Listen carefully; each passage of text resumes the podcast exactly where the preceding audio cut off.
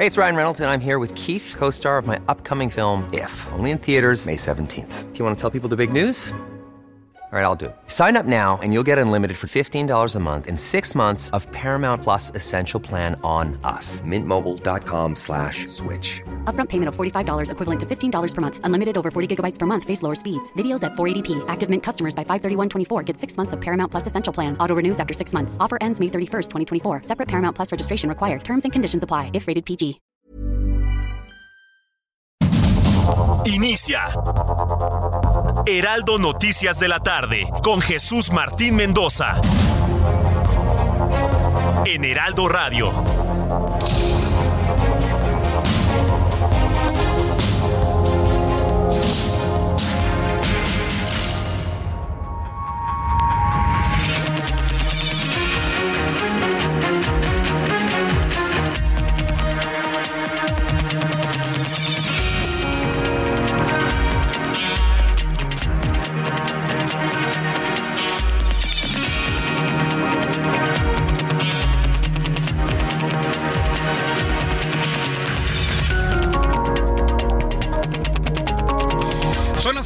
En punto, hora del centro de la República Mexicana. Bienvenidos, muy buenas tardes. Iniciamos el Heraldo Radio correspondiente este miércoles 12 de julio de 2023.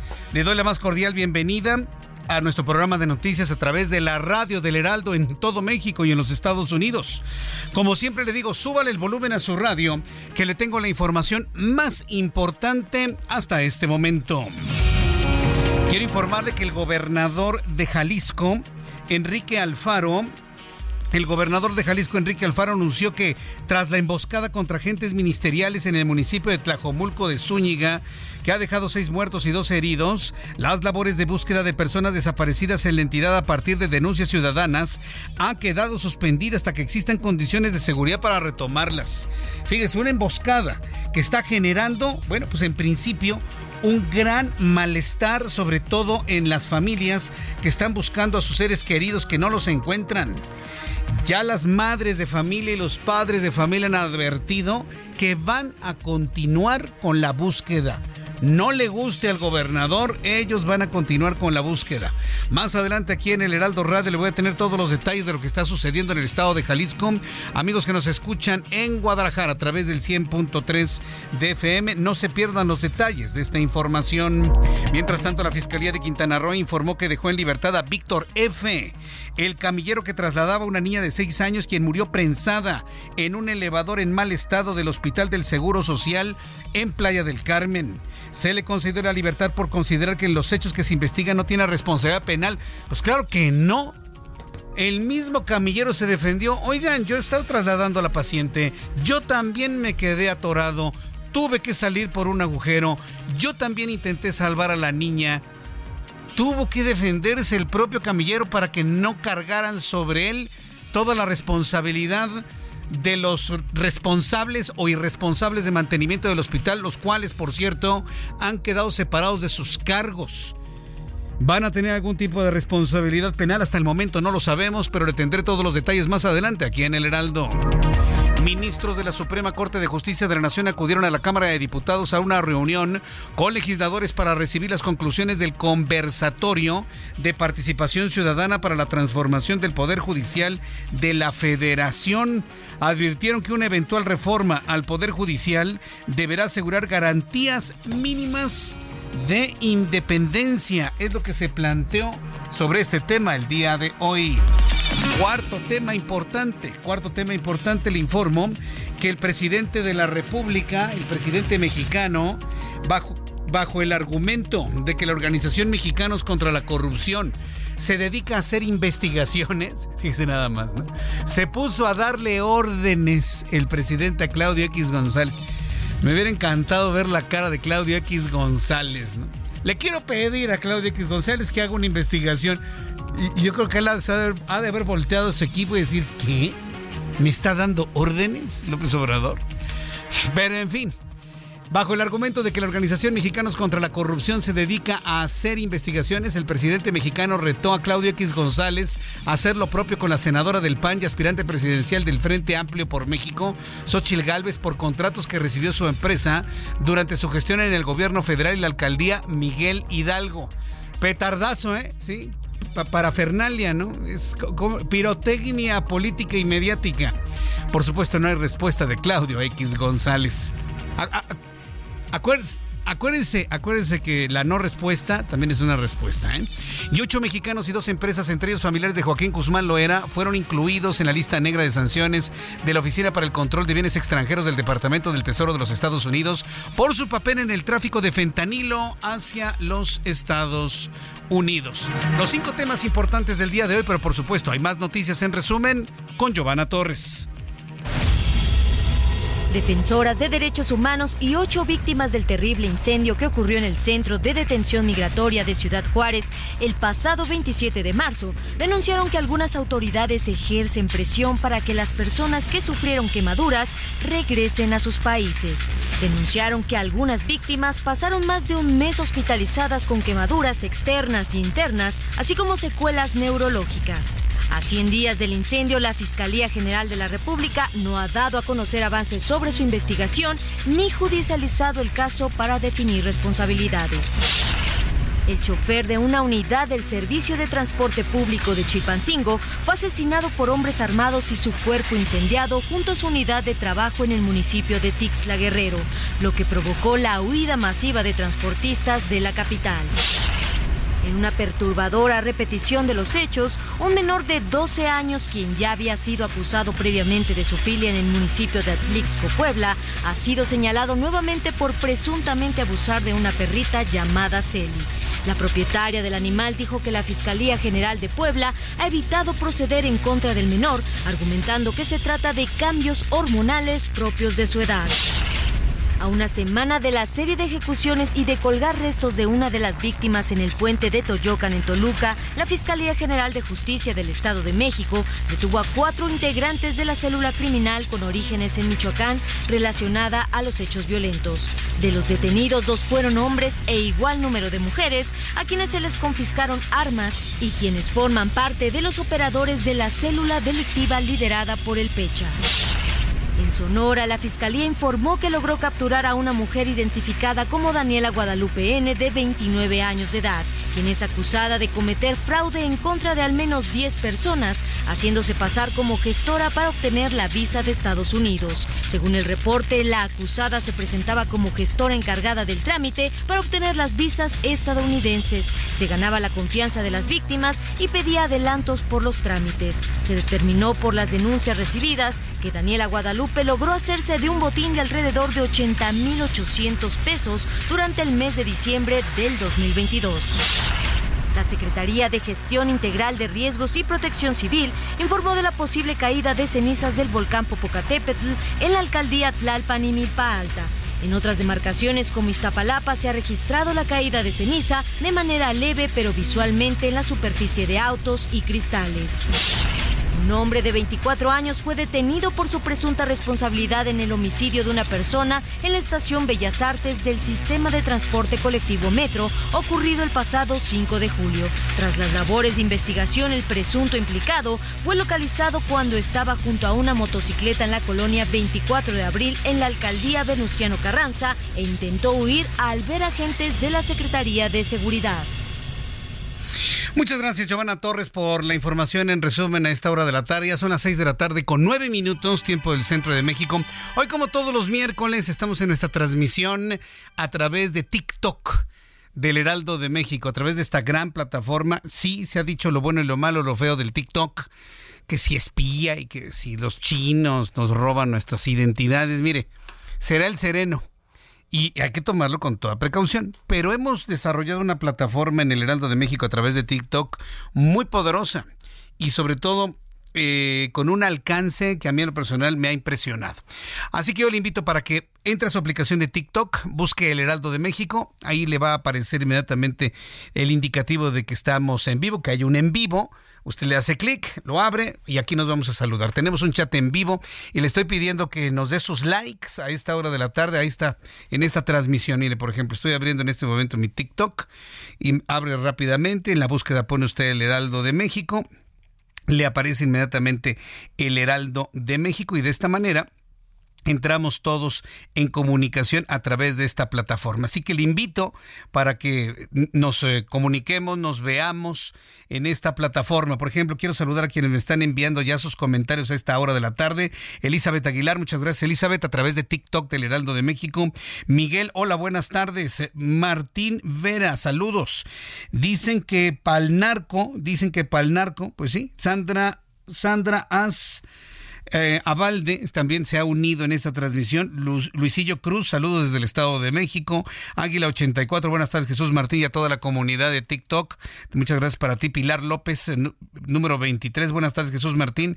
Eres muy bueno en tu trabajo, yo te escucho diario, mándame un saludo. Bueno, para Pilar López, número 3, le enviamos un gran saludo a esta hora de la tarde. Envíeme sus likes, o sea, usted oprime así en la pantallita, me manda sus corazoncitos y nos recomienda a través de TikTok Heraldo de México. Bien, pues una vez hecho esta invitación para que nos vean, nos sigan, pues vamos a la revisión de las noticias importantes durante el día de hoy. Todo se centra ahora en Jalisco debido a esta tremenda emboscada eh, que se produjo el día de hoy. Mientras tanto, el fiscal de justicia de Jalisco, Luis Joaquín Méndez, calificó como una trampa el ataque contra agentes en el municipio de Tlajomulco de Zúñiga, otra vez Tlajomulco de Zúñiga en Jalisco y se comprometió a dar la información correspondiente conforme avancen las investigaciones de estos hechos. Vamos con Mayeli Mariscal, nuestra compañera reportera del Heraldo Media Group, nuestra corresponsal en Guadalajara, quien nos tiene todos los detalles de lo que pasó, de lo que se dijo y de lo que se pidió en cuanto a la búsqueda de personas desaparecidas. Adelante Mayeli. Jesús Martín, muy buenas tardes. Buenas tardes también a todo el auditorio. Pues este hecho eh, calificado incluso como de terrorismo por el propio gobernador Enrique Alfaro Ramírez ocurre el día de ayer alrededor de las seis cuarenta de la tarde, muy cerca de la cabecera municipal de Tlajomulco de Zúñiga, cuando elementos de la Fiscalía Estatal, acompañados de policías municipales, acudían a atender una llamada anónima, verificar una llamada anónima en la cual se les reportaba que había eh, restos humanos al interior de un inmueble. Y es que bueno hay que recordar que Tlajomulco de Zúñiga eh, se ha caracterizado lamentablemente por esto. Recurrentemente se están localizando fosas en distintos inmuebles del municipio. Y bueno llama la atención que acudan ya en la tarde noche prácticamente del día de ayer. Y al llegar pues son recibidos por artefactos explosivos. Había ocho de los cuales detonaron siete y bueno, derivó en doce eh, personas heridas, más de seis personas que perdieron la vida y si te parece vamos a escuchar al gobernador Enrique Alfaro Ramírez, quien narra parte de lo sucedido. Muy temprano iniciamos una sesión de trabajo en la que hemos abordado el lamentable hecho que ocurrió ayer por la noche en el municipio de Tlajomulco, cerca de la cabecera municipal, en donde la delincuencia organizada atacó cobardemente a personal de la Fiscalía del Estado y de la Policía Municipal de Tlajumulco. En un hecho que no habíamos visto antes aquí, con artefactos explosivos improvisados, detonaron siete de ellos, uno más que afortunadamente no explotó, bueno, esta mesa de seguridad estatal desde el día de ayer por la noche se pone en sesión permanente. Ya el ejército ha tomado eh, pues también la batuta para coordinar los trabajos de revisión en esta zona, en el municipio de Tlajomulco de Zúñiga, así como en el sur de la zona metropolitana para eh, dar con los responsables. Sin embargo, también acompañado de estos hechos, el mandatario estatal hizo eh, pues un anuncio en el cual dice que se van a suspender las búsquedas de personas desaparecidas luego de este atentado y es el fiscal Luis Joaquín Méndez Ruiz quien habla también sobre esto. Creo que es más que evidente que lo que sucedió aquí fue una trampa para los compañeros y que desafortunadamente ellos fueron los que recibieron los, los impactos, el ataque, pero pudo haber sido algún colectivo, pudieron haber sido madres buscadoras, eh, pudimos haber sido nosotros, pudieron haber sido ustedes, entonces eso es lo que estamos tratando de, evitar, sí les pedimos comprensión, como saben, siempre que me comprometo a estarles actualizando la información lo voy a hacer, eh, les pido también respeto para las, las familias, es un proceso que, que nos toca también abordar con, con ellos.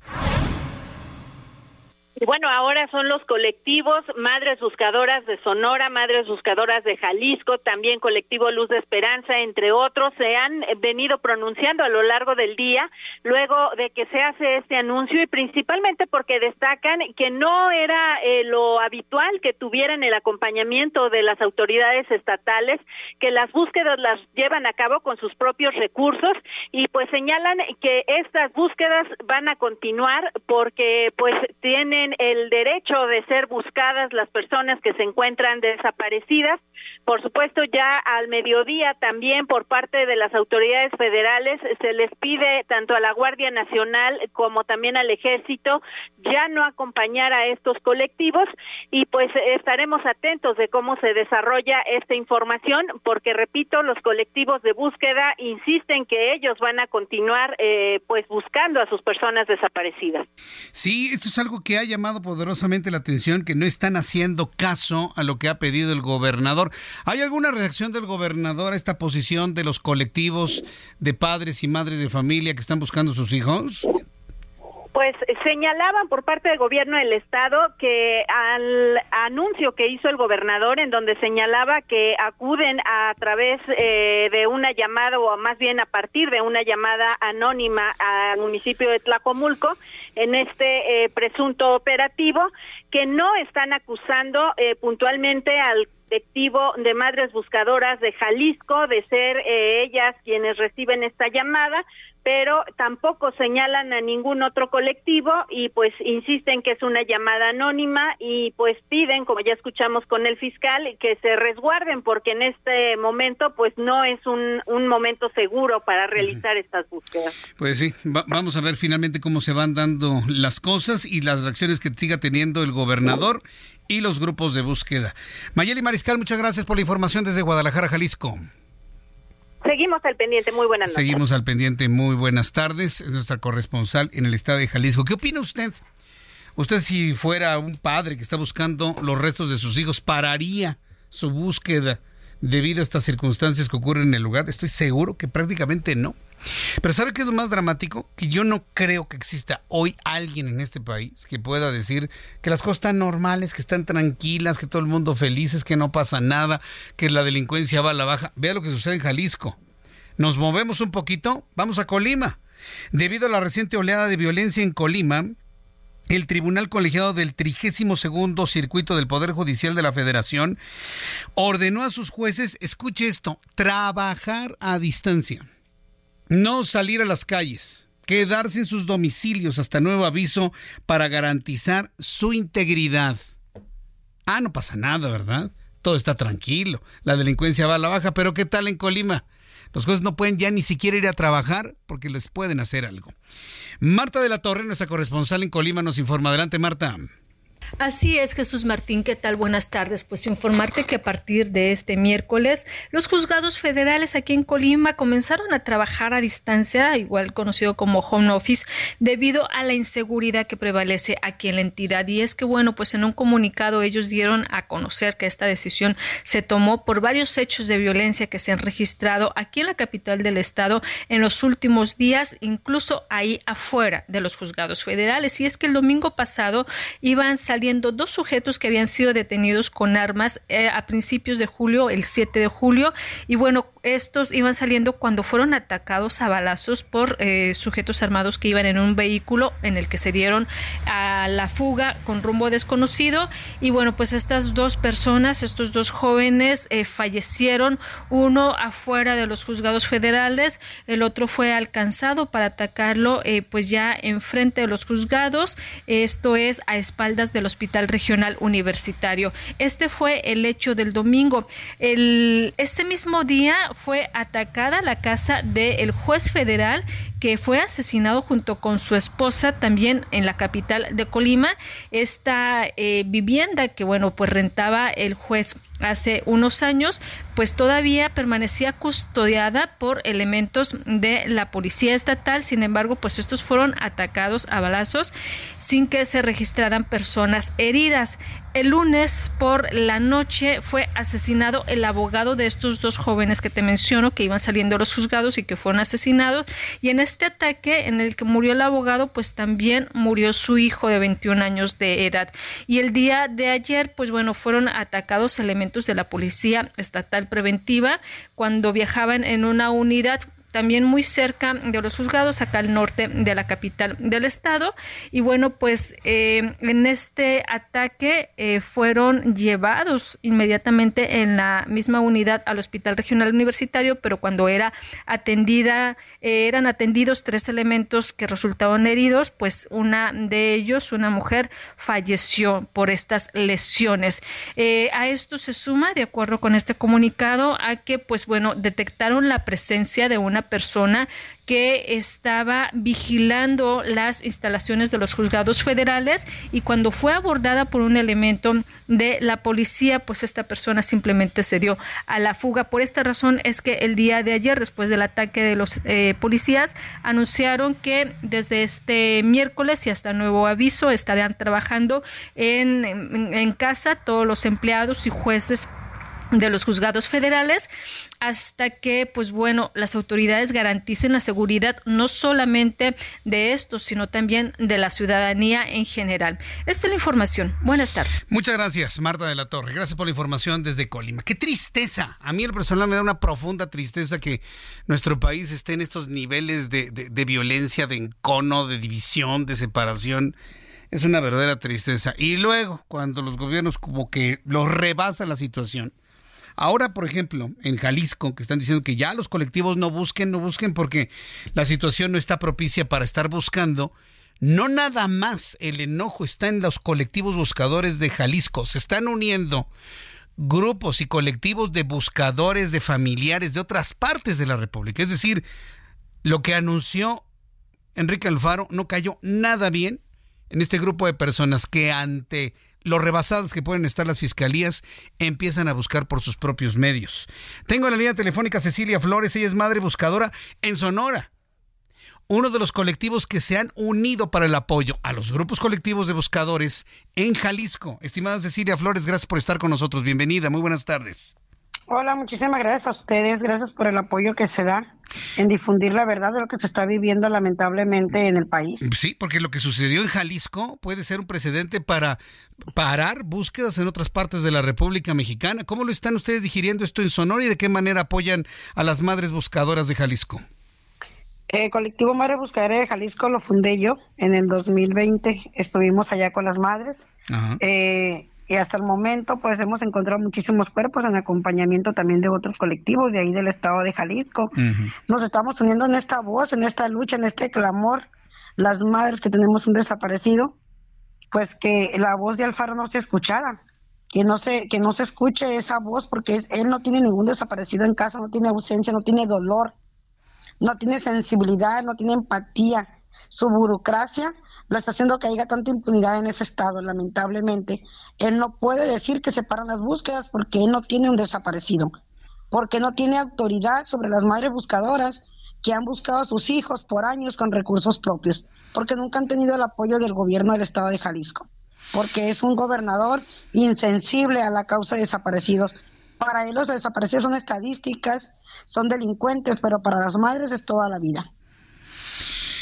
Pues ahora con esa, con esa insensibilidad, con los mismos colectivos han dicho que no van a parar las, las búsquedas. Y aquí lo peligroso es que en esa idea algo les pase a las madres, a los padres que con fe están buscando a sus hijos. ¿Qué es lo que va a suceder en el corto y mediano plazo con esta, esta condición que existe ahora desde su punto de vista, Ceci? Pensamos que cualquier cosa, nosotros decimos que cualquier cosa que les pase a las madres buscadoras en Jalisco es responsabilidad del gobierno ya que el gobierno es el que está parando las búsquedas, ni siquiera, ni siquiera han sido temorizadas ni amenazadas por cárteles, que es a los que les hemos tenido miedo siempre, porque ellos son los que nos dejaron este vacío tan grande. por el cual luchamos día a día. Pero ahora estamos, eh, se sienten más atemorizadas por el gobierno, ya que el gobierno es el que está diciendo que paren las búsquedas y les quitó todo el apoyo por parte de la autoridad. Mm. Les hizo el, les quitó el apoyo por parte de la Guardia Nacional, de la Sedena, de Marina, de AMIC, de Estatal, de Municipal. Qué increíble que un gobernador, que un mandatario como, como él esté en ese lugar. Bien, pues le ha quedado grande el puesto al faro, le ha quedado grande, creo que por dignidad se debería retirar y de darles una disculpa a las madres buscadoras. El Estado nos debe disculpas a las madres buscadoras porque hemos hecho el trabajo que les corresponde y que ellos no han ellos hecho. no han hecho, claro. Ceci Flores, yo agradezco mucho este análisis, este comentario, esta denuncia a través del Heraldo Radio. Muchas gracias por estar con nosotros esta tarde. Gracias a ustedes por escucharnos y por ser nuestra voz. Gracias, hasta pronto, que le vaya muy bien. Bueno, con esta dramática declaración, voy a los anuncios y regreso con más noticias aquí en el Heraldo. Escucha las noticias de la tarde con Jesús Martín Mendoza. Regresamos. Continúa Heraldo Noticias de la tarde con Jesús Martín Mendoza.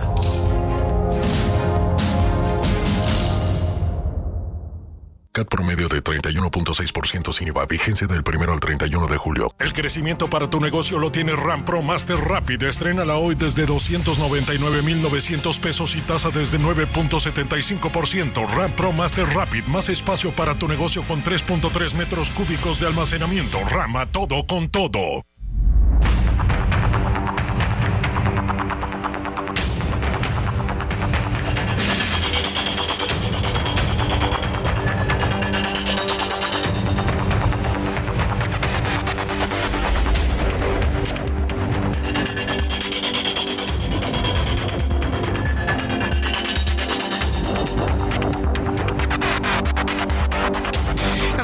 Tarde con 31 minutos, las 6 de la tarde con 31 hora del centro de la República Mexicana. Continuamos con toda la información aquí en el Heraldo Radio. Mira, a lo largo de todos estos años, tengo una gran cantidad de años en esto ya afortunadamente, 33 años y contando, gracias a su preferencia, su audiencia, pues aquí seguimos en la radio compartiendo todas las noticias y me ha tocado compartirle de todo a lo largo de todas estas décadas, de todo cosas verdaderamente dolorosas. Y si usted lo recuerda, hemos reído juntos, nos hemos enojado juntos, vaya, usted y yo hemos hasta llorado juntos en la radio. Pero yo no recuerdo en todos estos años un accidente que haya provocado la muerte, en este caso de una niña, tan doloroso y tan impactante. De verdad que yo no lo, yo no lo recuerdo. ¿eh? Y me estoy refiriendo al caso de la niña de seis años que murió aplastada, prensada por un elevador en mal estado en el hospital de eh, en, el Hospital Regional de Playa del Carmen en Quintana Roo. Yo no recuerdo algo tan, doloroso. Ha habido cosas dolorosas, sin duda alguna, pero esta en particular ha pegado emocionalmente a la opinión pública. A la opinión pública que escucha la radio, que ve la televisión, vaya que intercambiamos todos los días en las redes sociales. Yo no recuerdo un caso como este que haya provocado tal impacto, pero también tal eh, condena a la negligencia, porque es una condena a la negligencia de quien no le dio mantenimiento, que habiéndole dado mantenimiento lo hizo mal y que todavía haciendo mal un mantenimiento se atreven a cobrarlo. Y si habían detectado una falla en el elevador, el que no haya puesto una advertencia de que no servía el elevador. Viene el accidente, meten la camilla, se queda a medio a entrar, empieza a subir el elevador, prensa y mata a la niña. El camillero trata de salvarla, trata él de salvarse porque también se quedó atrapado en el elevador y le echan la culpa al camillero. Y lo detienen por delito de homicidio como si él hubiese planeado meter a la niña en el momento en el que el elevador subía. Un elevador no puede subir o bajar mientras las puertas estén abiertas y ese es un asunto de mantenimiento elemental. A mí en lo personal me ha impactado muchísimo este caso. Para quienes nos ven a través de TikTok, les agradezco sus comentarios. Háganme sus comentarios sobre este caso. Denle like a nuestra transmisión. Y de esta manera, bueno, pues juntos estaremos haciendo esta denuncia de condena por lo ocurrido. Mire, si el mismo camillero no se defiende y con una gran intensidad dice, oigan, yo no soy el culpable, al contrario, intenté salvar a la niña, yo también estuve en peligro, yo también estuve estuve atrapado, tuve que salir por un agujero para poder cambiar mi posición y salvar a la niña. Si no fuera por ello, hoy tendríamos a un chivo expiatorio para evitarle la responsabilidad a los negligentes que trabajaban en ese hospital. La Fiscalía de Quintana Roo informó que por no tener responsabilidad penal dejó en libertad a Víctor F., camillero que trasladaba a la niña de seis años que murió prensada en el elevador descompuesto de ese hospital del Seguro Social el lunes pasado, ahí en Playa del Carmen, Quintana Roo. En un video mientras permanecía esposado en la cama de un hospital, aseguró que lo sucedido no fue culpa suya y también es víctima de ese hecho y así se defendió el propio camillero. A mí no me importa hoy aceptar una culpa que no es mía, porque también fui víctima, porque también quedé encerrado, ¿sí? y quedé encerrado porque hice mi salí por un pinche agujero que estaba cabrón y todavía yo intenté rescatar a la bebé. Y lo intenté hacer porque al final de cuentas todos somos padres de una manera. Así es. Tenía la edad de mi hijo. Si no fuera por, por esa contundencia, asertividad se le llama esta actitud del camillero, estaría tras las rejas en este momento y los responsables escondidos pero libres. Hoy en este momento se trata de identificar quién fue el responsable, primero de darle un mal mantenimiento o no, de no habérselo dado. Y quiénes están atrás de estos servicios de mantenimiento, que eso sí, los cobran puntuales, pero que en este momento causaron la muerte de una pequeña niña. Pues vamos a entrar en comunicación con Fernanda Duque, nuestra corresponsal en Quintana Roo, quien nos tiene más detalles de esto que le digo ha impactado con un profundo dolor en nuestro corazón a toda la opinión pública. Adelante Fernanda, gusto en saludarte. ¿Cómo estás? Buenas tardes. Buenas tardes, Jesús Martín. Como bien decías, este, se pedía desde la mañana que el camillero Víctor F. no fuera eh, usado como un chivo expiatorio en este caso, en ese trágico caso que sucedió en Playa del Carmen. En ese sentido, el fiscal interino Racel López Salazar explicó que se tuvo que dejar en libertad a ese trabajador de la salud debido a que hasta el momento no resulta no tiene ninguna responsabilidad penal sobre este sobre este hecho también el INT mencionó ayer en un comunicado que la empresa Citravem Transportaciones ASB era la encargada de, dar mantenimiento a los elevadores de dicho hospital, por lo que hoy interpuso una denuncia penal contra esta compañía y contra las personas que resulten responsables este, de este de este hecho. También eh, me dio a conocer que los trabajadores y los encargados de supervisar el mantenimiento de los elevadores fueron separados de su cargo y de todo el mantenimiento del, del, hospital hasta que las investigaciones concluyan y den con los responsables de ese trágico hecho. Mientras tanto, la Fiscalía mantiene la carpeta de investigación. Está también la denuncia de los padres de Aitana Betsabe, que hoy fue sepultada en Tinum, Yucatán, de donde era originaria. Ella, de hecho, estaba de vacaciones junto con sus padres en Playa del Carmen cuando enferma de dengue y tuvo que ser hospitalizada y bueno, derivó, derivó en todo este lamentable hecho. Bien, pues este seguiremos atentos de la investigación que realice la fiscalía. ¿Hay algún detenido por parte de la empresa que daba mantenimiento o de los responsables de mantenimiento y logística del propio hospital? Hasta el momento no solamente uh. son separados de su cargo y no han no han este no ha derivado ninguna otra previsión hasta el momento, solamente las denuncias interpuestas tanto por los padres de Aitana como por el INS. Bien, correcto. Pues yo te agradezco mucho toda esta información. Gracias. Gracias por informarnos, Fernanda Duque. Buenas tardes, Martín. Hasta luego, que te vaya bien, Fernanda. Nuestra corresponsal allá en Quintana Roo está en Playa del Carmen.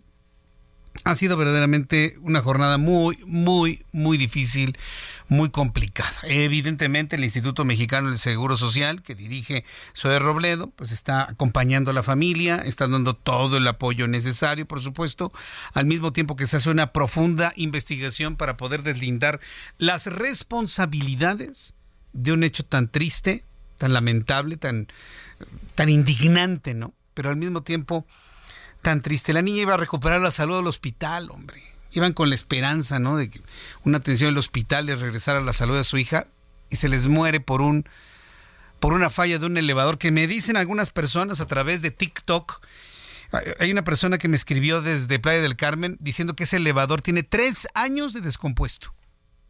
Tres años.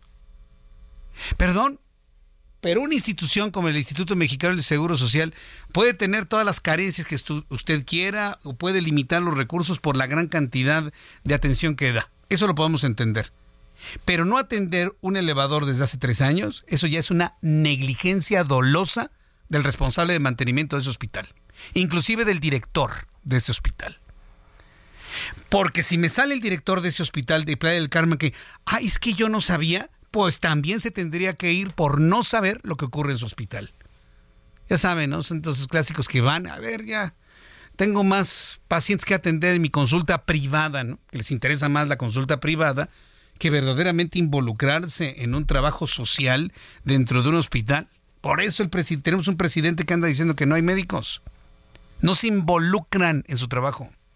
Porque le puedo asegurar que si usted le cuestiona al director de su hospital, nos va a salir con la batea de que yo no sabía que el elevador no funcionaba. Todo está en orden. Pues yo firmo los mantenimientos, todo estaba bien. Ah. Digo, por ahí no vamos a encontrar absolutamente nada. Confiemos en la fiscalía. Confiemos en la Fiscalía de Quintana Roo. Mientras tanto, en otras noticias, el Departamento del Tesoro de los Estados Unidos impuso sanciones a una decena de integrantes del cartel de Sinaloa, supuestamente implicados en una red de tráfico de fentanilo a ese país entre ellos varios familiares del encarcelado capo mexicano Joaquín Guzmán Loera. Argumentan que decenas de miles de estadounidenses mueren cada año por el consumo de fentanilo traficado desde México. Entre el grupo de los sancionados, deben estar preocupadísimos, ¿no? Entre el grupo de sancionados están los mexicanos Noel López y se vincula con la red de los hermanos Ludim y Luis Zamudio Lerma, presuntos proveedores de precursores químicos para drogas sintéticas con base en Sinaloa y al servicio de los Chapitos, hijos del ex líder del cartel de Sinaloa. El castigo implica el bloqueo de bienes, el bloqueo de intereses de esas personas en Estados Unidos, así como la prohibición de que se realicen transacciones con esas propiedades y entidades en el país. Es decir, le entraron directamente, le entraron directamente a la línea del dinero para poder paralizar los intereses de quienes han participado en esas actividades en el Estado, eh, eh, eh, en los Estados Unidos, quiero decir, en los Estados Unidos. ¿Cómo vamos a detener este fenómeno? ¿Cómo vamos a detener el crimen organizado, el narcotráfico, la apropiación de territorios en México, el control del crimen de algunos estados, bueno, municipios de algunos estados, que no nos bloqueen carreteras, que se incendien, que se sitien ciudades, que se pida derecho de piso, que anden paseando como si nada, ¿no? Como, como dicen eufemísticamente, ciudadanos armados ¿eh? por todas las ciudades. ¿Cómo lo vamos a hacer? Bueno, de entre, de entre civiles, ¿cómo le dicen? Civiles armados. Civiles armados, ¿no? Si supieran de que Ángel Arillano y yo éramos niños armados, traemos resorteras. Pues es lo mismo. Vivimos en un país que no se toma en serio las cosas. Vivimos en un país que no se toma en serio las cosas. Pero bueno, a ver, pensemos, ¿qué es lo que vamos a hacer? Mire, de todos los hombres y mujeres que quieren cambiar la realidad del país en 2024, para bien o para mal, el único que ha levantado o ha presentado un proyecto para mejorar las condiciones de seguridad ha sido Marcelo Ebrard. Ayer le comentaba que presentó su plan Ángel de Seguridad en México, que por cierto en, el momento que lo presentó yo lo vi a Marcelo Ebrard pues muy confiado, muy contento y sobre todo muy seguro, dice, que con este plan se va a vivir los momentos de mayor seguridad que ha vivido nuestro país. Pues ojalá, Marcelo, ojalá. Primero que ganes las encuestas para ser el defensor de la cuarta transformación y luego candidato de Morena a la presidencia y luego ponerlo en marcha. ¿eh? Porque de que urge algo diferente a los abrazos, eso es definitivamente un hecho. En la línea telefónica, Vidal Llerenas. Él es integrante del equipo de Marcelo Ebrard en materia de seguridad. Estimado Vidal Llerenas, gracias por estar con nosotros aquí en El Heraldo. Muy buenas tardes. Hola, ¿cómo estás, Atzorne? Pues yo vi a Marcelo Ebrard con mucha fe, con mucho entusiasmo de que este plan llamado Ángel va a funcionar para regresar la seguridad a México. ¿Por qué hay esa confianza? ¿Cuál es el eje rector del plan Ángel? Primero porque ya lo hizo, es decir, si tú recuerdas, él introdujo de manera masiva cámaras de seguridad en la ciudad hace ya como 15 años. ¿no? Y, y dio resultados, es decir, la ciudad en parte tiene mejores condiciones de seguridad de todos actores, pero en buena medida porque hay cámaras de seguridad que permiten, eh, bueno, detectar delitos, permiten probar delitos, permiten hacer estrategias de seguridad con base a que existen estas cámaras. Esta infraestructura que ya existe en la ciudad y en otros lados puede incrementarse, pero también puede aprovecharse mejor con tecnología que permite, por ejemplo, detectar si una persona tiene un arma, que permite saber eh, si alguien disparó y rápidamente poder, eh, pues, levantar una alarma, poder actuar en ese sentido, saber en dónde disparó. Eh, podemos saber también, eh, por ejemplo, los patrones de comportamiento de alguien que comete un delito. Podemos usar drones, podemos usar muchas herramientas tecnológicas, por ejemplo, los datos que se están generando para poder geolocalizar el delito. El punto es, hay un bono tecnológico importante con eh, tecnologías que se usan en distintas partes del mundo que se pueden poner en infraestructura que ya existe y generar otra nueva, que nos van a poder permitir, primero, prevenir delitos, segundo, actuar mucho más rápido y tercero, bueno, ser mucho más efectivo en poder detener personas que lo cometieron porque existe pues una prueba del mismo con base a una cámara. Eh, podemos hoy, en este momento, se persiguen presuntos delincuentes a personas sobre las que hay una denuncia, sobre lo que se sabe que probablemente cometieron un delito, bueno, con, con poder conocer este pues las caras de las personas, este localizarlas, tener tecnología que nos permita eso y que en otras partes del mundo donde se respetan plenamente los derechos humanos, también se utiliza. El punto es, el bono tecnológico en seguridad sí puede de manera más o menos rápida ayudarnos a prevenir la comisión de delitos y nos puede ayudar a poder eh, reaccionar mejor en esos casos. Ahora, eh, eh, es, es correcto, yo recuerdo muy bien el trabajo que hizo en su momento Marcelo Ebrard como secretario de Seguridad y en su momento como jefe de gobierno de la Ciudad de México. Si bien la tecnología es importante, Vidal Llerenas, también la cercanía, la proximidad, el policía de barrio y, el, y los programas de detección de situaciones eh, extrañas, como por ejemplo camiones de mudanzas a altas horas de la noche, motocicletas con dos hasta tres personas a altas horas de la noche eh, circulando por la ciudad. Yo recuerdo que muchos de esos planes los había planteado Manuel Mondragón y Calv. Eh, no sé el qué tan, qué tan qué tanto está involucrado en este plan, don Manuel. Bueno, el doctor Mondragón está ahí con, con nosotros. en buena medida también él lo hizo antes cuando Marcelo era el, jefe de la policía realmente. Sí, lo recuerdo. Es el único aspirante presidencial que fue jefe de una policía. Eso le da muchos mayores elementos para poder actuar ante el problema más grave que tenemos en el país, que es el de seguridad. Con, con Manuel, con Marcelo, se hicieron programas de proximidad de policía de cuadrante, algunos de los cuales se han retomado en, en, este, en este gobierno, y también el tema de cámaras que fue eh, pues muy importante para poder eh, reducir el, el delito, ¿no?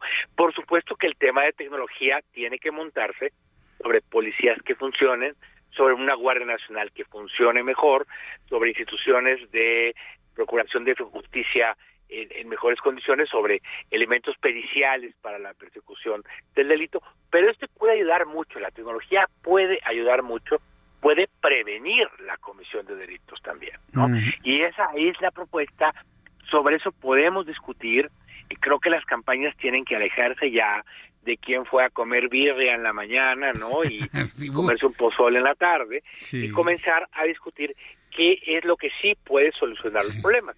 Lo que dice Marcelo es, la tecnología puede ayudar a reducir el problema de seguridad en el país, a poder implementar mejores mecanismos de prevención y creo que sobre eso tenemos que tener un planteamiento claro en México. Ahora bien, eh, eh, podemos entender eh, la aplicación de este programa para este tipo de delitos, pero este plan Ángel también podrá recuperar plazas perdidas y que hoy tiene control el crimen organizado, podrá combatir, combatir la petición o la exigencia de derecho de piso. ¿Qué hay de estos asuntos?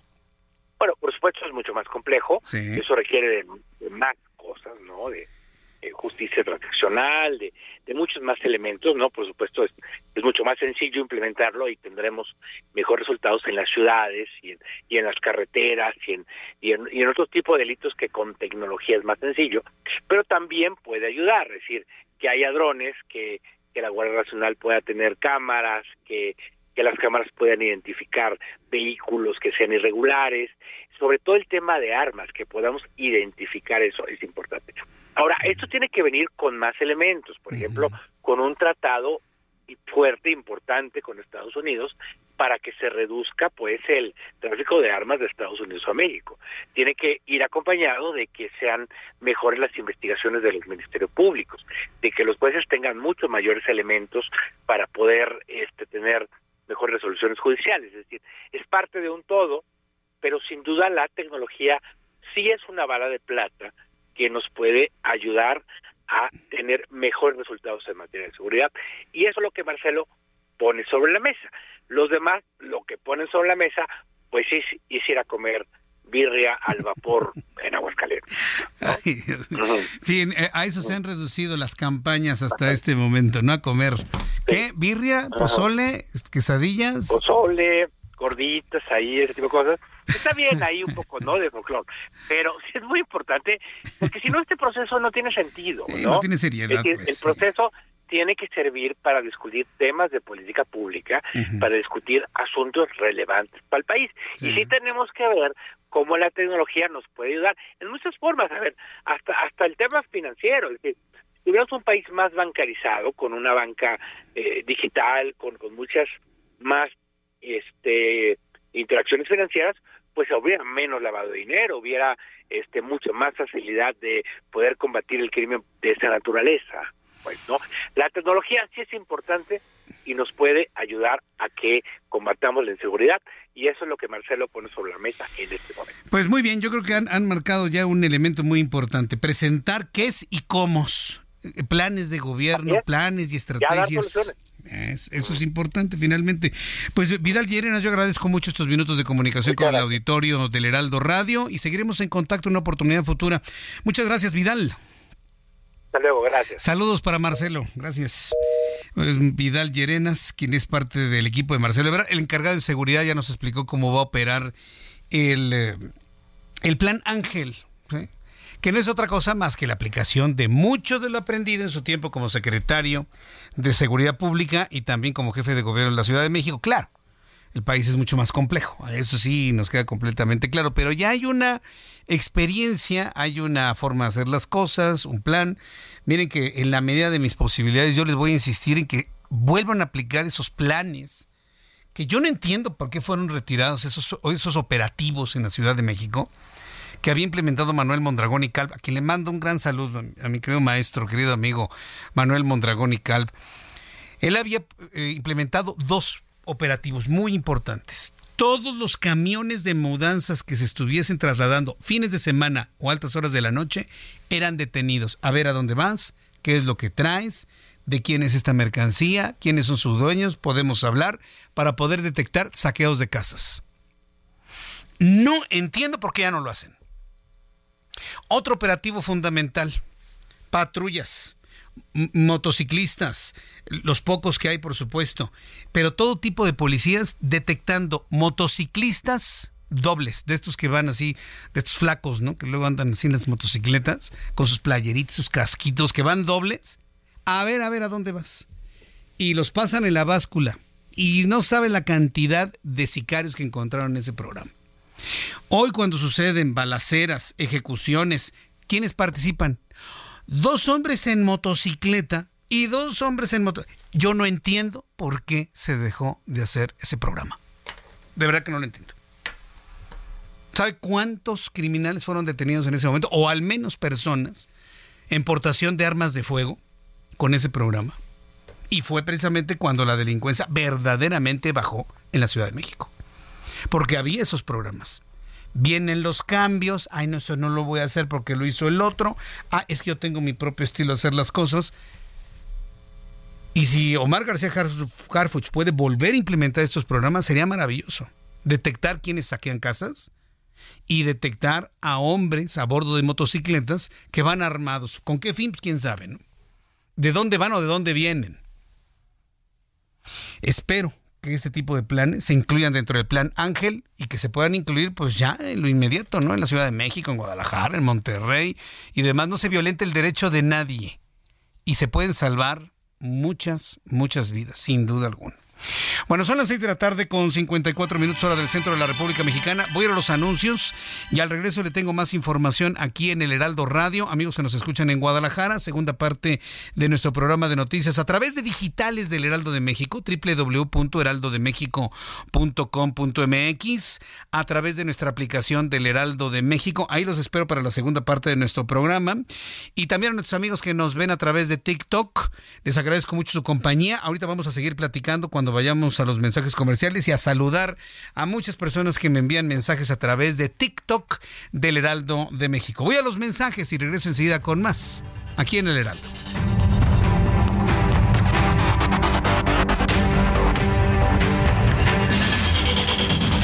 Escucha las noticias de la tarde con Jesús Martín Mendoza. Regresamos.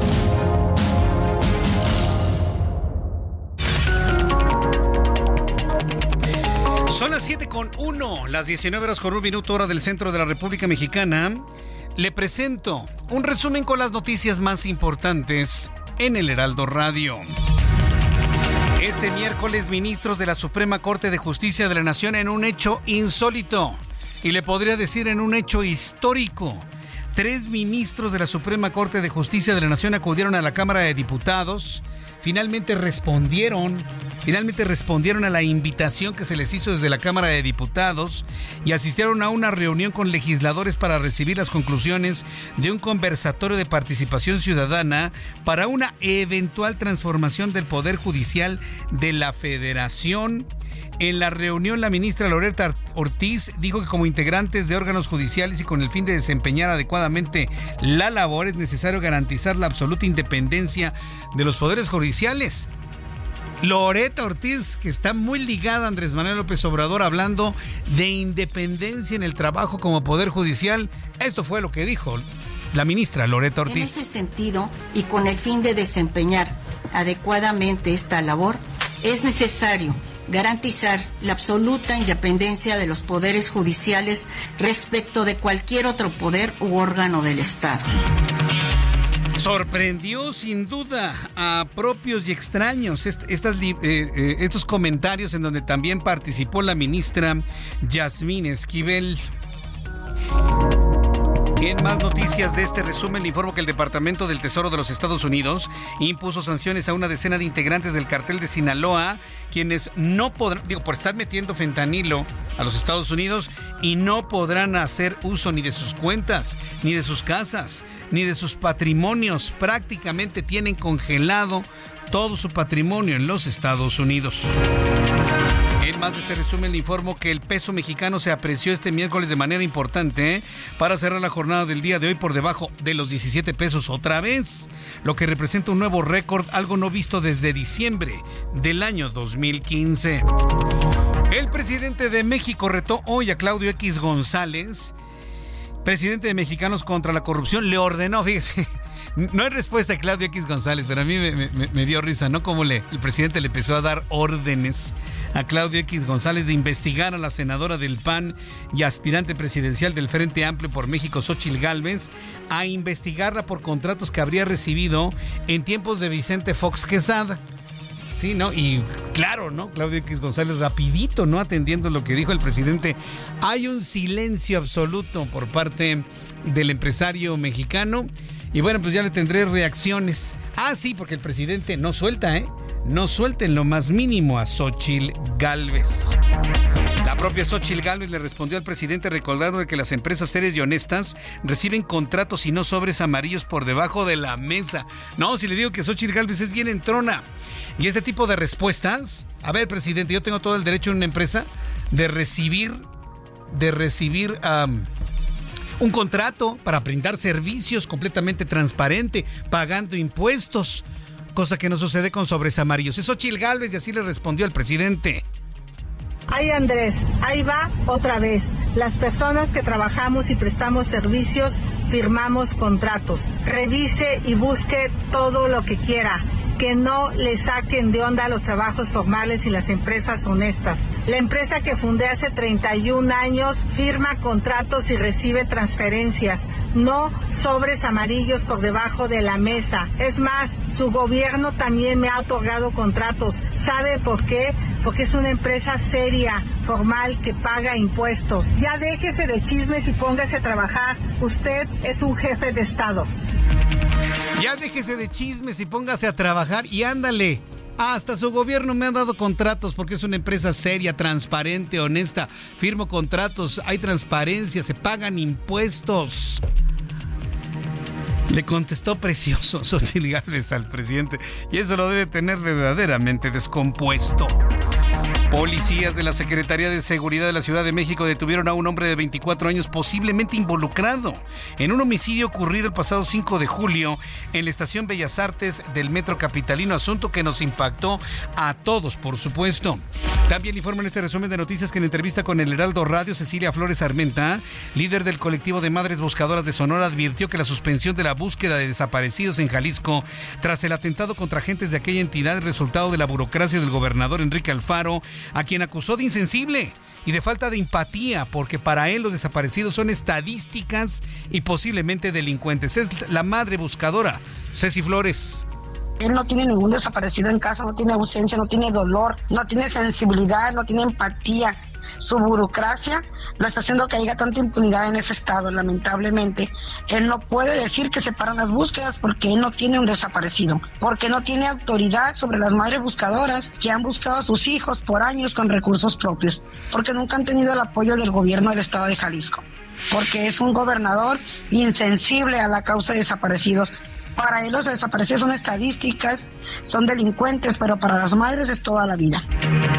Muy dura Ceci Flores con el gobernador de Jalisco. Vaya declaración que hizo aquí en nuestro programa de noticias. Además, le informo en este resumen que integrantes del equipo de Marcelo Ebrard Vidal Llerenas explicó en el Heraldo Radio el plan Ángel en materia de seguridad presentado por el aspirante presidencial de Morena, el cual confió en que dará importantes resultados al señalar que la tecnología será fundamental en su funcionamiento y recordó que como jefe de gobierno de la Ciudad de México, Ebrard instaló miles de cámaras, lo que se suma a su experiencia como secretario de seguridad en la capital del país. Es Vidal Llerenas él introdujo de manera masiva cámaras de seguridad en la ciudad hace ya 15 años y, y, dio resultados, es decir, la ciudad en parte tiene mejores condiciones de seguridad. Esta infraestructura que ya existe en la ciudad y en otros lados puede incrementarse, pero también puede aprovecharse mejor. Por supuesto que el tema de tecnología tiene que montarse sobre policías que funcionen, sobre una Guardia Nacional que funcione mejor, sobre instituciones de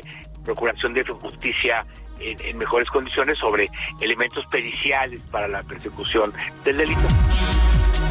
Esto fue lo que nos dijo Vidal Llerenas, el responsable de seguridad del equipo de Marcelo Ebrard. Además, le informo que en una nueva jornada de violencia en Chilpancingo fueron asesinados a balazos el ex regidor Oscar Garibay Valdés y el exdirector de la Juventud Iván Said Domínguez, ambos militantes activos del PRD en Guerrero.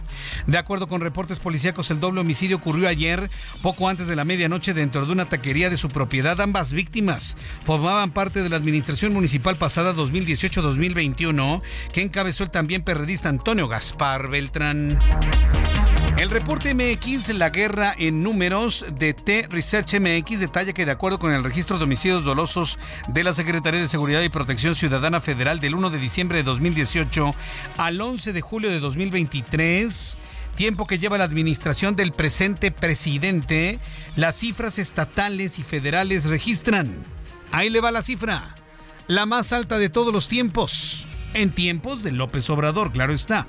160.004 homicidios dolosos en México, se ha informado en este reporte. Más de 160.000 personas asesinadas en este gobierno. La Suprema Corte de Justicia de la Nación anunció que por medio de un comunicado que ahora las aerolíneas tendrán la obligación de indemnizar a los pasajeros que se les niegue el abordaje a consecuencia de sobreventa de vuelos. La resolución de la Corte señala que se deberá regresar cuando menos el 25% del precio del boleto, con independencia ofrecerles opciones que prevé la ley de aviación civil. Organizaciones ambientalistas y expertos en medio ambiente llamaron al régimen de López Obrador a suspender las obras del tren Maya en el tramo 6 debido a los daños que está causando a varios humedales en la zona de Bacalar, al sur de Quintana Roo. ¿Se podría acabar Bacalar, sabía usted? Podría quedar completamente desdibujado, el agua contaminada. ¿Alguien conoce Bacalar? ¿Conoces Bacalar, Ángel? Para los que conocemos Bacalar, es una tristeza, es un agua tan transparente, tan cristalina que se alcanza a ver el fondo de la arena. Usted va caminando, es un lugar de verdad de ensueño, verdaderamente hermoso y reconocido a nivel internacional lo están destruyendo por el trenecito del presidente. Bueno, pues las organizaciones no gubernamentales internacionales están reaccionando a este ecocidio. David Ceballos, abogado de Hipólito Mora, dio a conocer que se está preparando una marcha en honor al fallecido fundador de las autodefensas de la Ruana, la cual se llevará a cabo en una fecha por definir en Morelia y en la que se va a exigir al gobierno de Michoacán que se esclarezca su asesinato. A través de las redes sociales, el alcalde de Villa de Zaragoza, San Luis Potosí, Manuel Díaz Loredo, presumió un cachorro de lince, especie catalogada en peligro de extinción y agradeció a las personas que se lo regaló, lo cual ha sido severamente criticado por los ciudadanos y por los activistas. Estas son las noticias en resumen. invito para que siga con nosotros. Le saluda Jesús Martín Mendoza.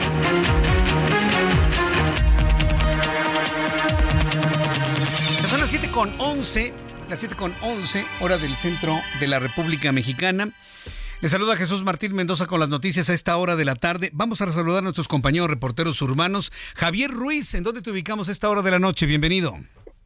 Excelente noche, Jesús Martín. En la zona centro de la Ciudad de México, en específico en el paseo de la Reforma, en mediciones de la avenida Bucareli, podemos observar que ya tenemos avance complicado para quien transita justamente sobre Rosales y continuación la avenida Bucareli una vez que se deja atrás en la Torre del Caballito y esto en dirección hacia la zona de Chapultepec, el avance pues prácticamente ya a vuelta de rueda, hay que salir con anticipación. El paseo de Reforma también presenta carga vehicular intensa, al menos de Bucareli, y para quien desea llegar hacia los ejes 1 y 2 norte, bien para continuar a la calzada de Guadalupe. El sentido opuesto en general, el avance sí es bastante aceptable, únicamente asentamientos que son provocados por la operación de los distintos semáforos, y finalmente la avenida Juárez también ya con rezagos, a partir del paseo de la Reforma, para quien desea llegar a Valderas, o más adelante para llegar a las inmediaciones del Palacio de Bellas Artes, donde tenemos constante cruce de peatones, ya muy nublado para la zona centro Jesús Martín, probablemente en los próximos minutos comience a llover aquí en el centro de la Ciudad de México. De momento, el reporte que tenemos. Muchas gracias por la información, Javier Ruiz.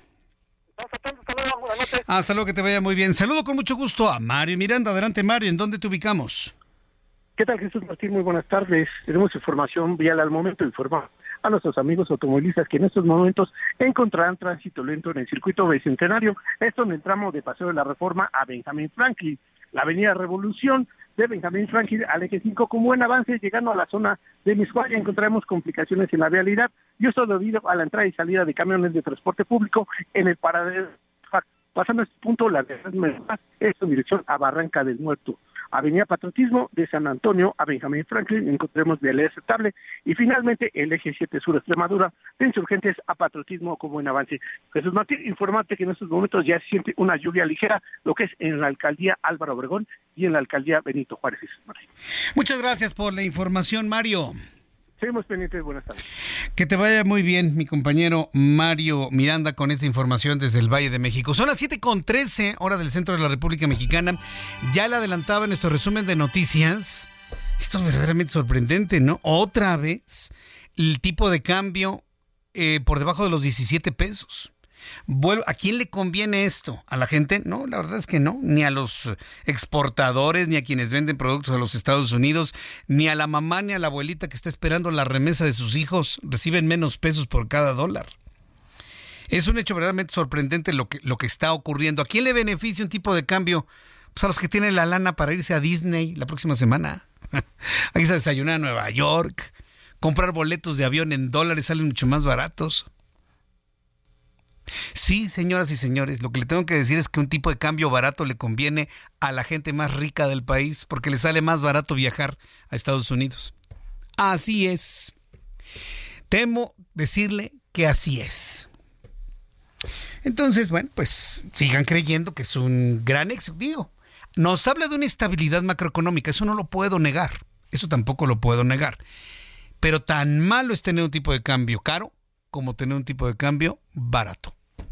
Tiene que haber un equilibrio para que le convenga a todos, para que le convenga al exportador, para que le convenga al que quiere viajar, para que le convenga al que ofrece turismo, para que le convenga a todos. Tiene que haber un equilibrio.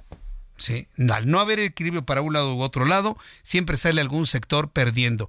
¿Y qué sectores están perdiendo? Los de la exportación, los del sector turismo y todas las familias que están recibiendo dólares de los Estados Unidos. Ah, porque a ver, espérenme tantito. ¿Usted cree que le llegan los dólares con la cara de los presidentes en las manos de las abuelitas? No, les llegan pesos. Les llegan los dólares devaluados y además les cobran comisión. En este momento muchas familias están recibiendo hasta 15 pesos por cada dólar. 15 pesos por cada dólar que les envían desde los Estados Unidos, 15.50, 15.70, porque les cobran la comisión del envío. Ah, pero están ahí aplaudiendo, ¿no? A ver, pregúntele a una señora que sigue comprando el kilo de tortillas a 22 pesos y está muy contenta de que le lleguen menos pesos por cada dólar que le envían sus hijos, su esposo, su marido, el hermano. Hay que ser muy sensatos en este asunto. Bueno, para entender todo esto de economía y finanzas, Héctor Vieira nos informa. La Bolsa Mexicana de Valores cerró la sesión de este miércoles con un retroceso del 0.34%, equivalente a 181.43 puntos, con lo que el índice de precios y cotizaciones, su principal indicador, se ubicó en 53.956.71 unidades en una sesión con ganancias a nivel global y en la que destacó la caída de la firma América Móvil de Carlos Slim. En el mercado cambiario el peso mexicano se apreció 0.98% frente al dólar estadounidense y cerró por debajo de los 17 pesos, al quedar en 16 pesos con 40 centavos a la compra y 16 pesos con 88 centavos a la venta en ventanilla, su nivel más bajo desde el 4 de diciembre de 2015. El euro cerró en 17 pesos con 90 centavos a la compra y 18 pesos con 82 centavos a la venta. En tanto el Bitcoin tuvo una caída en su valor del 1.65% para ubicarse en 30.300 77.70 dólares por unidad, equivalente a 513.374 pesos mexicanos con 62 centavos.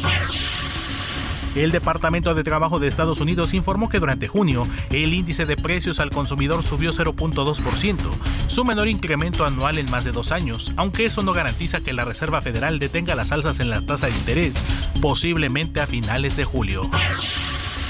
El Instituto Nacional de Estadística y Geografía informó este miércoles que durante mayo la actividad industrial repuntó 1% mensual, su mayor avance desde octubre de 2021 gracias a un repunte en tres de sus cuatro componentes. La Asociación Mexicana de Venta Online dio a conocer que a pesar de la inflación, los mexicanos elevaron en 66% su promedio de gasto en la pasada edición del Hot Sale, al pasar de un promedio de 1.629 pesos en 2021 a 2.700 pesos en 2023, lo que derivó en un aumento del 54% en las ventas totales. Informó para las noticias de la tarde Héctor Vieira. Gracias Héctor Vieira por la información de economía y finanzas. Son las 7.17, las 7.17 hora del centro de la República Mexicana. Eh, vamos a entrar en comunicación con nuestra compañera Cintia Stettin, reportera del Heraldo Media Group. Y es que policías de la Secretaría de Seguridad Ciudadana detuvieron a un hombre de 24 años. Un hombre, un escuincle de 24 años, ¿no?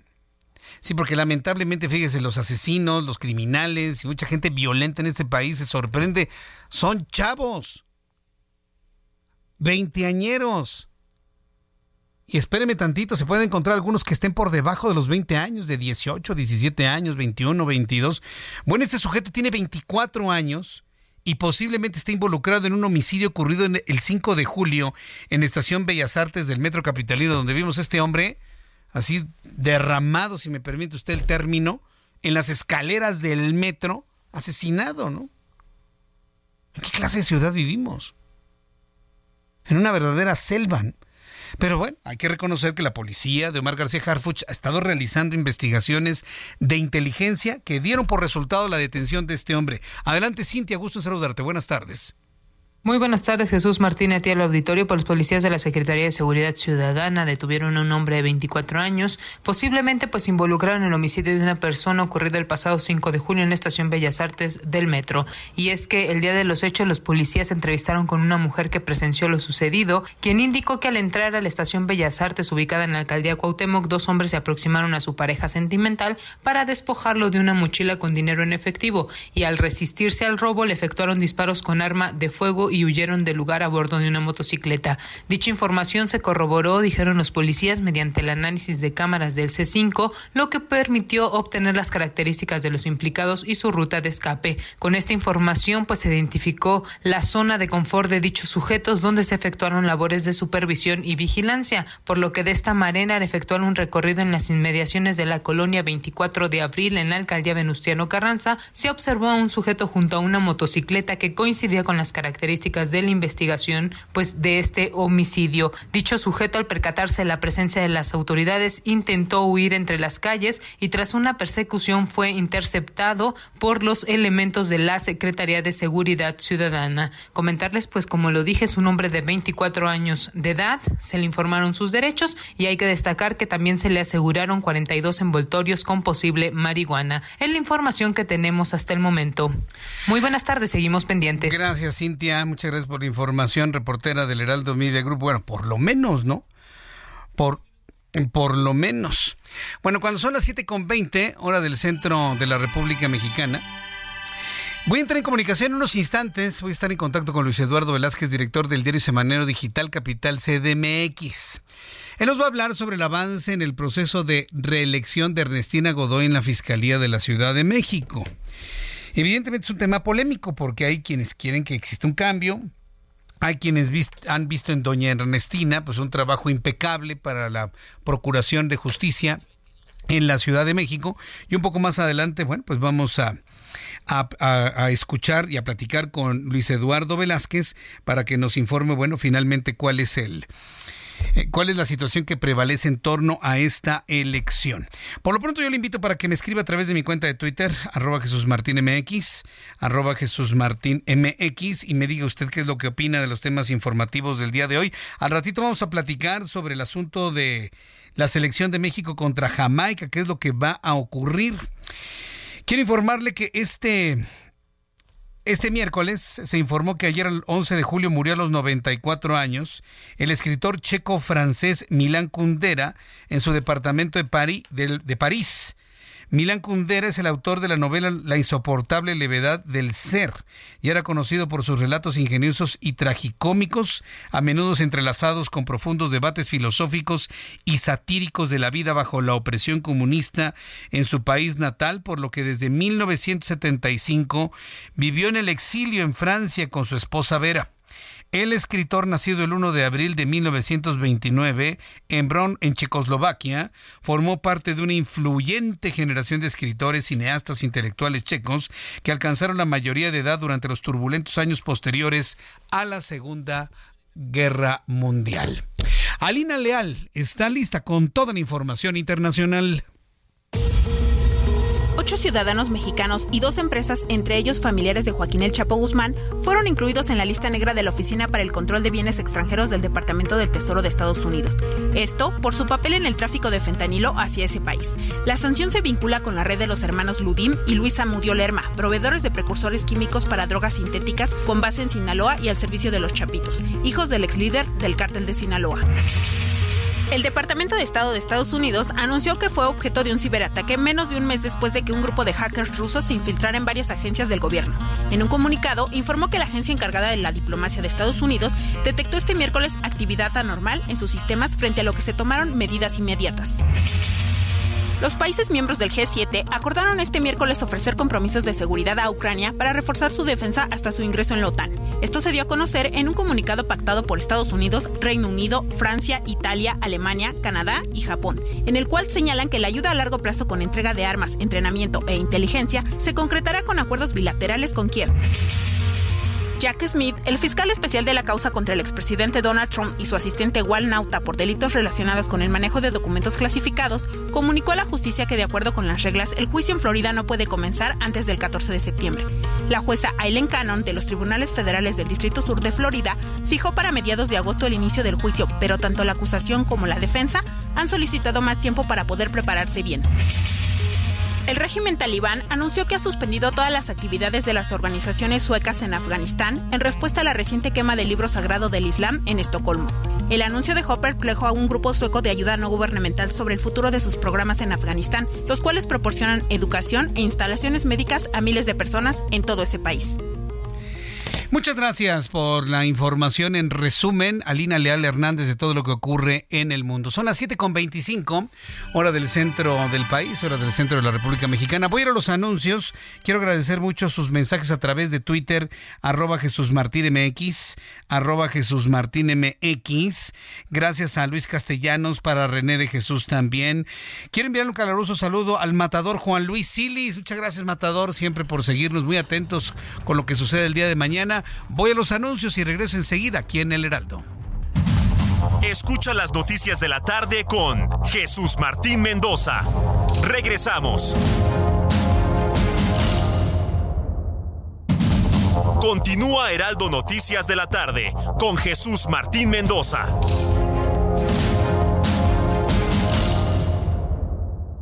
CAT promedio de 31.6% sin IVA. Vigencia del primero al 31 de julio. El crecimiento para tu negocio lo tiene RAM Pro Master Rapid. Estrénala hoy desde 299,900 pesos y tasa desde 9.75%. RAM Pro Master Rapid. Más espacio para tu negocio con 3.3 metros cúbicos de almacenamiento. Rama todo con todo.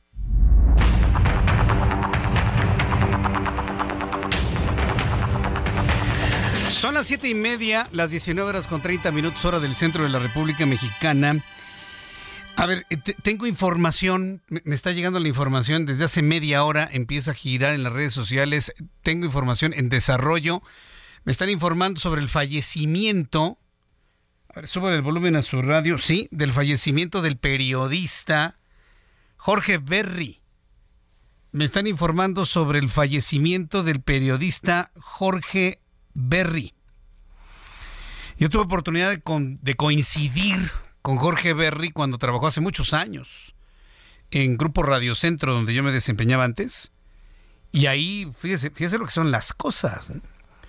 Fíjese lo que son las cosas. Em, otro periodista de esa época ha fallecido. Ya, llevamos varios, ¿no? Nino Canón, eh, Ricardo Rocha, Talina Fernández, Jorge Berry se suma a, esta lista de personas fallecidas en menos de dos meses. Entonces, eh, a mí verdaderamente me tiene sorprendido. La información que tenemos hasta este momento es que Jorge Berry habría fallecido en Puerto Vallarta, Jalisco. Eh, vamos a ver, eh, estoy revisando precisamente las cuentas de Twitter del mismo Jorge Berry. Fíjese que todavía el pasado 2 de julio, Jorge Berry recordaba el fallecimiento de Jacobo Zabludovsky un 2 de julio del año 2015, es decir, hace ocho años. Yo ni siquiera me había acordado de cuántos años habían pasado desde el fallecimiento de Jacobo Zabludovsky y Jorge Berry lo estaba recordando hace unos días. Según SDP Noticias, informan que el periodista Jorge Berry se encuentra en un hospital de Puerto Vallarta, Jalisco, nos confirma el periodista Carolina eh, Gómez. Sin embargo, se está informando que no es probable que sobreviva. Jorge Berry murió, esto sabemos del periodista y ex esposo de Lolita Ayala. Entonces, hay una información que habla de que podría estar muy grave, prácticamente en una fase terminal, y otras versiones hablan de que ya habría fallecido, noticia que empieza a circular desde hace 30 minutos.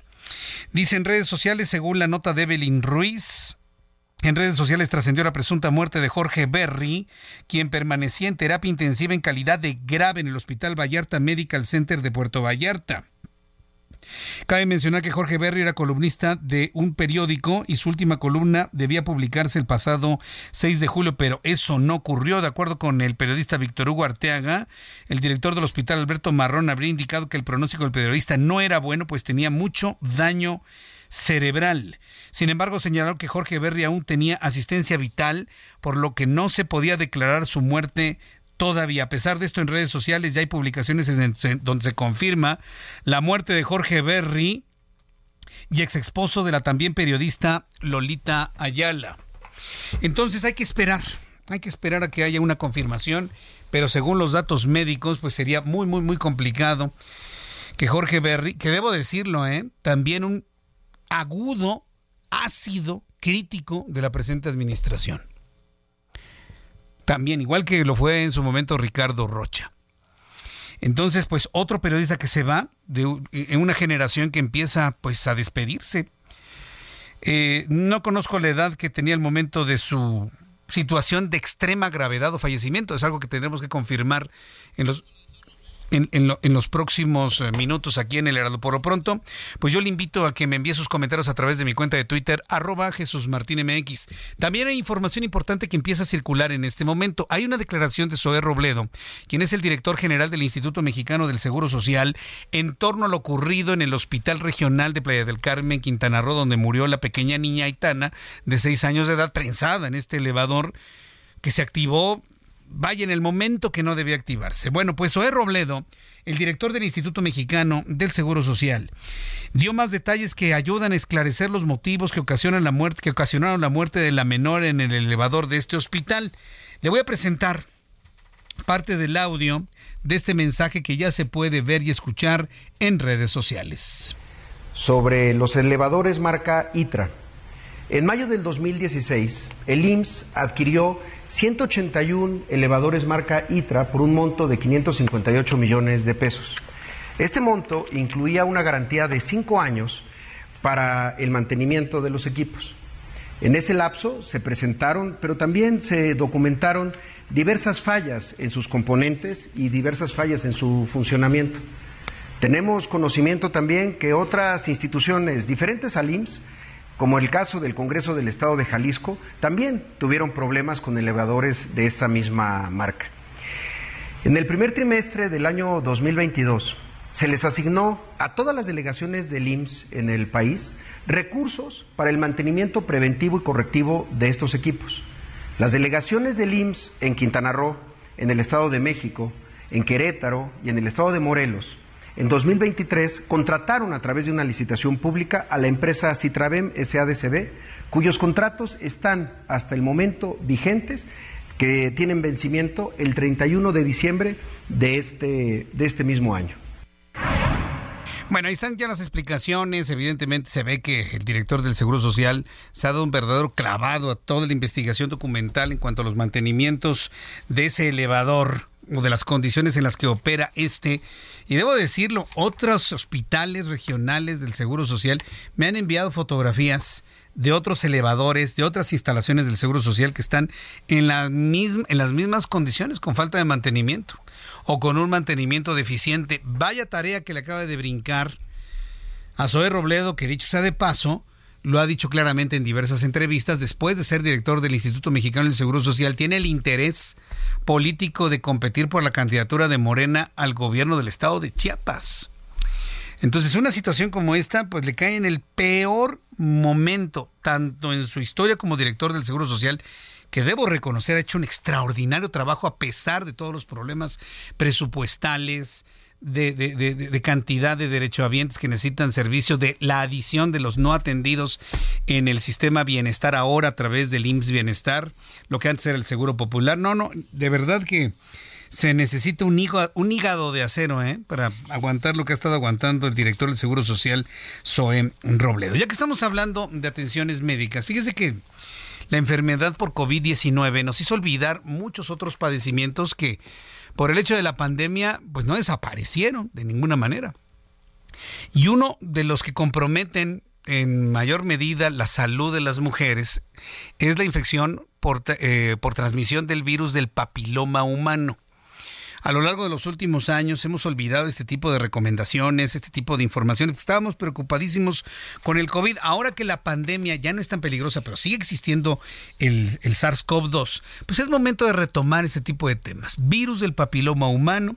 Usted debe saber que Las infecciones por virus de papiloma humano son la principal causa de cáncer de cuello cervicouterino y este cáncer es la segunda causa de muerte en mujeres de entre 35 y 49 años de edad y además se ha generado pues una gran discusión similar a que fue primero, si el huevo o la gallina. Que quién tiene el virus. Ah, es que el hombre es el culpable, porque se lo pasa a las mujeres. Pero ¿quién, ¿cómo obtuvo el, el hombre el virus? Pues con su primera relación sexual. Entonces ahí se lo pasó una mujer al hombre. Pero las mujeres, no, el hombre. El hombre nos mata con su virus del papiloma como si los hombres produjéramos el virus, pero no es así. El hombre también recibe en algún momento, en el inicio de sus experiencias sexuales, el virus del papiloma humano, que a veces no se manifiesta físicamente. Es todo un tema, ¿eh? Precisamente por eso hemos invitado el día de hoy, me da mucho gusto saludar a la doctora Erendira Ortiz Ruiz. Eh, la, doctora, la doctora Ortiz Ruiz es ginecobstetra, egresada del Centro Médico ABC, con título avalado por la Universidad Nacional Autónoma de México. Tiene una certificación vigente por el Consejo Mexicano de Ginecología y Obstetricia entre otros estudios y posgrados que tiene. Doctora, gracias por estar aquí con nosotros. Bienvenida. Hola, buenas noches, Jesús. Al contrario, muchas gracias. ¿Verdad que es una discusión que inclusive hasta nos ha enfrentado hombres y mujeres de quién fue primero, quién es el culpable, quién me contagia? Es que el hombre contagia a la mujer, pero el hombre jovencito se contagia de alguna mujer. Así es. Imposible establecer quién fue primero. ¿no? es posible establecerlo. El hecho es que los dos pueden ser portadores de, este tipo de virus que se transmite por contacto piel, piel, piel mucosas y puede ser, así como lo comentaste, que una mujer transmita al hombre o el hombre a la mujer. Aquí la única diferencia, y eso sí hay que mencionarlo y es eh, de lo que estamos platicando ahorita, que en la mujer sí tiene mayor capacidad de desarrollar una lesión. Una lesión que en un principio puede ser buena, pero que puede terminar en una lesión maligna, como es el cáncer cérvico-uterino. Y en el hombre no se manifiesta cuando es portador del virus, ¿entiendes? Eh, en la mayoría son portadores y tienen un proceso que se llama eliminación-aclaramiento, que al cabo de un año pueden eliminarlo en la mayoría de las veces, pero también pueden llegar a tener una lesión premaligna y desarrollar un cáncer de pene o un cáncer orofaringio, al igual que las mujeres. Es un virus que se aloja entonces en la piel en la piel y en las mucosas. Ah, Entonces entra a través de una herida, una abrasión, eh, ya sea en la piel o en, la mucosa, en, el caso de la vagina, se aloja en el interior de las células, se esconde dentro de las células y con el tiempo empieza a modificar, a hacer daño y así puede causar un cáncer. Me llama la atención que diga que en el varón puede remitir o puede desaparecer en un año. ¿Puede suceder lo mismo en el cuerpo de la mujer? Es un poquito más difícil porque en, en el caso de la mujer es como si se escondiera dentro de la célula y no es detectable para el cuerpo, o sea, no hace un proceso inflamatorio para el sistema inmunológico. Por lo tanto, puede vivir mucho tiempo ahí y replicarse. ¿Por qué se llama virus del papiloma? ¿Qué es un papiloma? Eh, bueno, esto viene un poco de la forma que tienen algunas lesiones que se presentan por el virus, que son eh, eh, lesiones verrucosas o con forma de papilas, ah, este, que generalmente se dan en piel.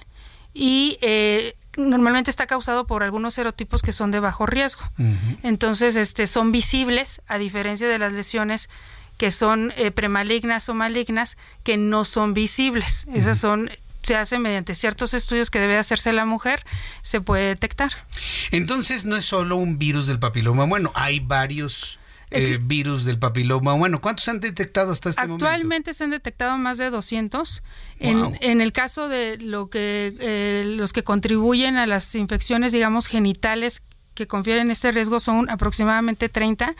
Dentro de estos 30 se dividen en grupos de bajo y alto riesgo. Los de alto riesgo son los que pueden conferir este riesgo de desarrollar un cáncer y de esos los principales son el 16 y el 18, que son los responsables del 70% de los cánceres cervicouterinos. Es decir, cuando se toma entonces una muestra de tejido, de mucosas, donde se está alojado el virus, ¿es posible detectar qué tipo de, virus es? Exactamente, esto se hace mediante estudios que se llaman PCR para BPH, o virus del papiloma humano, captura de híbridos, que son estudios que se hacen en laboratorios. Eh, no en todos los laboratorios se hace.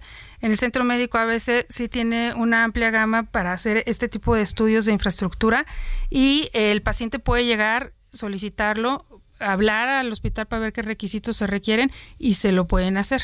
Una vez que se detecta el subtipo 16 y 18, ¿qué es lo que procede? Primero, ¿cómo se le informa al paciente, sea hombre o mujer? ¿Y qué es lo que procede una vez detectado el virus peligroso? Una vez que se detecta la infección por el virus, el paciente se le tiene que realizar estudios como el Papa Nicolau citología cervical y eh, eh, en, caso de detectar una lesión, una colposcopía. Para ver si es necesario hacer una biopsia, porque se tiene que determinar si hay una lesión. Y si hay una lesión, ver si es una lesión que es benigna en ese momento o si ya es una lesión que es maligna como es el cáncer. Entonces hay que darle un seguimiento. Hay que darle un seguimiento. ¿Cuál es el pronóstico de, una infección de papiloma humano? Es decir, ¿la mujer que se le detecta o el hombre que se le detecta está condenado para el resto de su vida o no? No, no, no, no, no, no. no. O sea, aquí, y esa es la importancia de esta plática, que si se detecta oportunamente, se puede controlar la situación y se puede curar. Las lesiones se pueden curar. Entonces, es muy importante acudir anualmente a la revisión ginecológica donde se tiene que tomar un papá Nicolau y en, y en su caso hacer una colposcopía y si lo requiere una biopsia para detectar oportunamente lesiones que están en, un inicio. correcto. Bueno, ahí la importancia de la revisión. Pues siempre hablamos de la revisión para las mujeres y qué hay del hombre. ¿En qué momento nos revisamos nosotros los varones? Deberían de revisarse todos los años también. Pero la verdad es que sí nos falta un poquito más de información al respecto y trabajar esa cultura en el hombre de que tiene que ser este también explorado una vez al año, pues con el urólogo. Pues yo quiero agradecerle mucho, doctora Ortiz Ríos, perdón, Ortiz Ruiz. ¿A dónde se pueden comunicar las personas que están escuchando para obtener más información de los servicios que ofrecen en el ABC? Sí, mire, eh, pueden marcar al 1103-1600, el 52 eh, 30 8000 o bien contactar la página que es www.centromedicoabc.com y vienen todas las extensiones este, donde los pueden orientar para ver en qué lugar pueden realizarse estos este, estudios e incluso información sobre el virus del papiloma y el cáncer cervicouterino. Correcto, bueno, pues entonces los buscamos en, el área de obstetricia y ginecología del Centro Médico ABC. Y doctora Erendira Ortiz Ruiz, le agradezco muchísimo que nos haya acompañado el día de hoy. No, al contrario, muchas gracias. Y gracias por traernos otra vez este tema, ¿no? Y, recordar otras enfermedades que padecemos en México.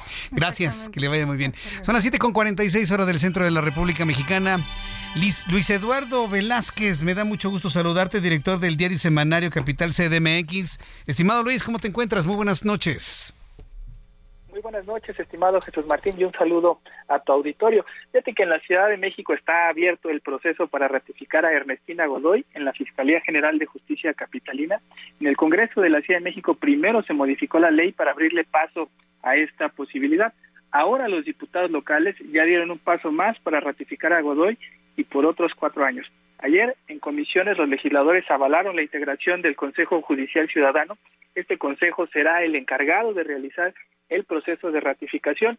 Lo que destaca es que diputados de todos los partidos, incluso el PAN, aprobaron la conformación de dicho consejo. Esto sucedió a pesar de que el PAN se ha manifestado en contra de toda reforma de ley que abra la puerta a la ratificación de Godoy.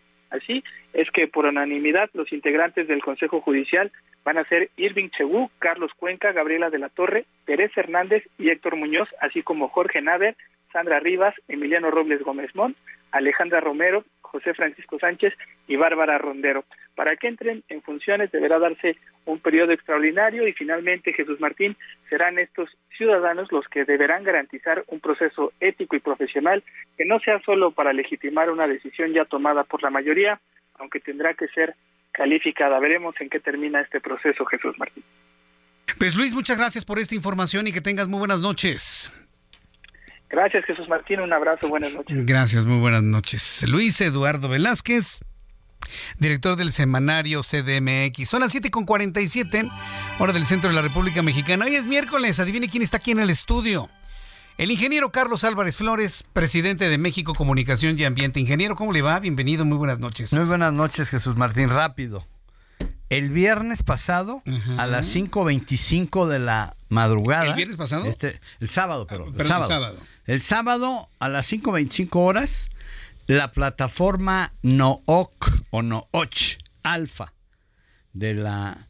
Se llama Sonda de Campeche.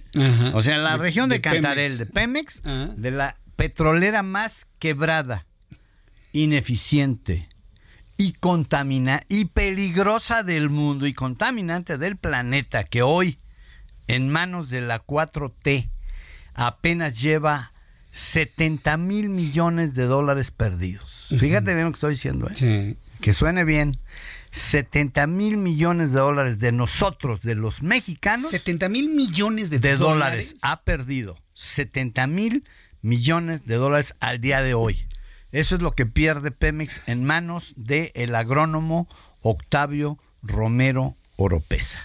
Y este accidente del sábado nos costó 150 millones de la plataforma, 50 millones por cada día que se pierden 700 mil barriles de hidrocarburo, mm. más una famosa unidad que hay ahí eh, adentro de esa plataforma que se perdió, una unidad de presión que se llama, cuesta 400 millones de dólares. O sea, que mientras el circo, ¿verdad? El circo político que nos tiene el señor presidente desde el primer día que tomó posición al día de hoy, no nos deja ver la realidad. La realidad es que, ¿sabes qué hubiera hecho yo con 70 mil millones de dólares?